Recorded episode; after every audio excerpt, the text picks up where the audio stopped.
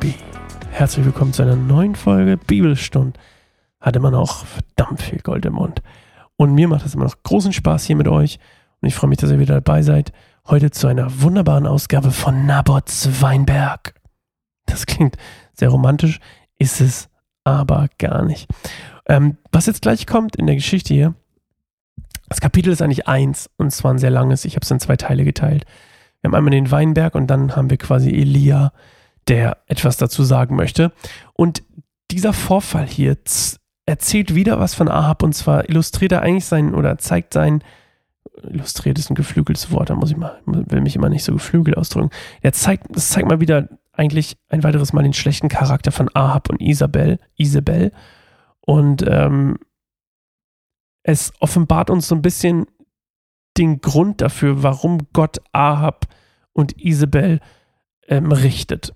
Und ja, außerdem dazu halt zeigt es auch noch so ein bisschen das, was wir auch noch lesen werden, dann halt, ähm, also in in, in, morgen, ist so äh, Gottes Treue gegenüber Elia. Also, dass er Elia quasi ähm, ja, treu gegenüber ist und weil Elia halt gehorsam ist. So, wir lesen erstmal den Text. Also den ersten Teil ist 1 bis 16. Einige Zeit später geschah Folgendes. Ganz nah bei dem Palast König Ahabs von Samaria in Jesreel lag ein Weinberg. Jesreel, erinnert euch, ähm, ist die Winterhauptstadt von Ahab. Lag ein Weinberg, der einem Mann namens Naboth gehörte. Da sagte Ahab zu Naboth, dein Weinberg liegt so nah bei meinem Palast. Überlass ihn mir, damit ich einen Gemüsegarten daraus machen kann. Ich werde dir dafür einen besseren Weinberg geben, oder wenn du willst, werde ich ihn dir auch bezahlen. Doch Naboth antwortete, der Herr bewahre mich davor, dir das Erbe zu geben, das ich von meinem Vorfahren übernommen habe. Voller Zorn und Ärger darüber, dass Naboth aus Jesreel gesagt hatte, ich will dir das Erbe meiner Vorfahren nicht geben, ging Ahab in seinen Palast. Er legte sich ins Bett, drehte sein Gesicht zur Wand und wollte auch nichts mehr essen. Wie ein Kind, Alter. Erinnere mich voll an meine Tochter. ich will doch nicht mehr essen. Manu.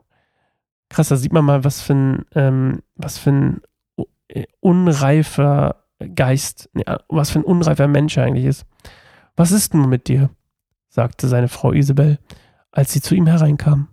Was hat dich so aufgebracht, dass du nicht einmal mehr essen willst? Ich habe zu dem Jesraeliter Naboth gesagt, verkaufe mir deinen Weinberg oder lass mich ihn gegen einen anderen eintauschen. Und er antwortete, ich werde dir meinen Weinberg nicht geben, erzählte Ahab ihr. Du bist doch der König von Israel, sagte seine Frau Isabel da zu ihm. Steh auf und iss und ärgere dich nicht. Ich werde dir Nabots Weinberg verschaffen. Und sie schrieb Briefe an Ahabs, in Ahabs Namen, versiegelte sie mit seinem Siegel und schickte sie an die Ältesten und die anderen führenden Männer der Stadt, in der Naboth lebte.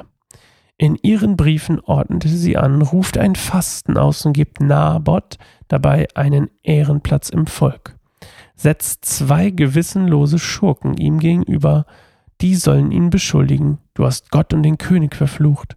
Dann schleppt ihn hinaus und steinigt ihn zu Tode. Klasse. Die Ältesten und die anderen führenden Männer, die in der Stadt wohnten, befolgten Isabels Anweisungen und verfuhren, wie sie es ihnen in den Briefen geschrieben hatte.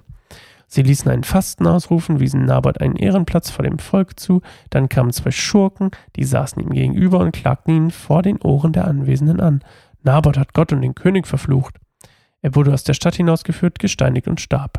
Danach benachrichtigten sie Isabel, Naboth wurde gesteinigt und ist tot. Als Isabel hörte, dass Naboth zu Tode gesteinigt worden war, sagte sie zu Ahab, Geh und nimm den Weinberg in den Besitz, den der Jes Jesreeliter Naboth dir nicht verkaufen wollte, denn Naboth ist tot. Und als Ahab hörte, dass Naboth tot war, ging er sofort hinunter zum Naboths Weinberg, in, ähm, um Naboths Weinberg in Besitz zu nehmen. Also, Isabel ist schon eine ganz schöne B-I-T-C-H. Muss man einfach mal so sagen. Und ähm, so wie wahrscheinlich ihr ganzes Phönizienland ist er voller B-I-T-C-H-E-S. Und ähm, Ahab hat, ja, er, so, er wirkt halt so unreif und so unselbstständig und weiß nicht, was er will und ist getrieben von seinen Gelüsten und von seinem Ich will, ich will, ich will Kind also ganz oft ist es ja so, kindlicher Geist, bei Gott ist was Gutes. Hier nicht. Hier nicht. Sich heulend gegen die Wand lehnen und nicht mehr essen wollen. Ich will nicht mehr essen. Das ist schon ein bisschen, das ist schon unreif, einfach nur. Nicht kindlich, sondern unreif. Und ähm, Naboth ähm, lehnt aber das ab, dieses Ding zu verkaufen. Und das kommt daher, dass er gottesfürchtig ist. Das steht hier aber nicht. Aber er beruft sich und er sagte ja auch, ähm, ich werde das nicht das Erbe meiner Vorfahren verkaufen. Und das kommt nämlich aus dem mosaischen Gesetz. Also das steht im 3. Mose 25 und 4. Mose 36, ähm, dass man sein väterliches Erbe nicht verkaufen soll. Und ja, deswegen ist er pissig. Und ähm, in Israel damals war das schon so, dass die Rechte eines Einzelnen ähm, sehr, sehr hoch gehangen wurden. Und dementsprechend hätte man nicht einfach sagen können, das gehört mir jetzt. Und da hätte sich das Volk halt gegen ihn aufgewandt, weil das halt nicht so, nicht so geht. Da, wo Isabel herkommt, in Phönizien, war das nicht so. Da konnte der König einfach sagen, das gehört jetzt mir und dann gehörte es ihm auch. Also ganz anders halt als in Israel. Und deswegen kommt Isabel auch auf den Gedanken und sagt, hey, warte mal, du bist doch König, Keule. Ähm, die Rechte des Einzelnen sind hier scheißegal. Ähm, oder beziehungsweise sollten scheißegal sein, sind es halt nicht. Und ähm, weil sie es aber sind, die Rechte des Einzelnen, weil die halt in Israel hochgehangen werden, ähm, macht sich so eine Art Plot, Komplott gegen äh, Naboth. Und ähm, auch laut dem mosaischen Gesetz waren immer zwei Zeugen nötig, um jemanden quasi einer, äh, zu verdammen oder einer, einer Straftat zu bezichtigen. Es steht in 5. Mose 17. Und äh, deswegen auch zwei Schurken sozusagen, die beide bezeugen, dass er Gott und den König äh, verflucht hat. Wobei Gott zu verfluchen tatsächlich ein Verbrechen war, auf das die Steinigung folgte. Dem König, den König zu verfluchen, war in Israel aber keine Straftat damals. In Phönizien, da wo Isabel herkommt, deswegen hat sie es wahrscheinlich auch in Auftrag gegeben, beides zu tun, Gott und den König zu verfluchen. Ähm, in Phönizien wäre das auch ein Todesurteil gewesen, den König zu verfluchen. Und ähm, ja, die Leute hatten einfach Angst vor Isabel und haben es dann einfach gemacht. Good job.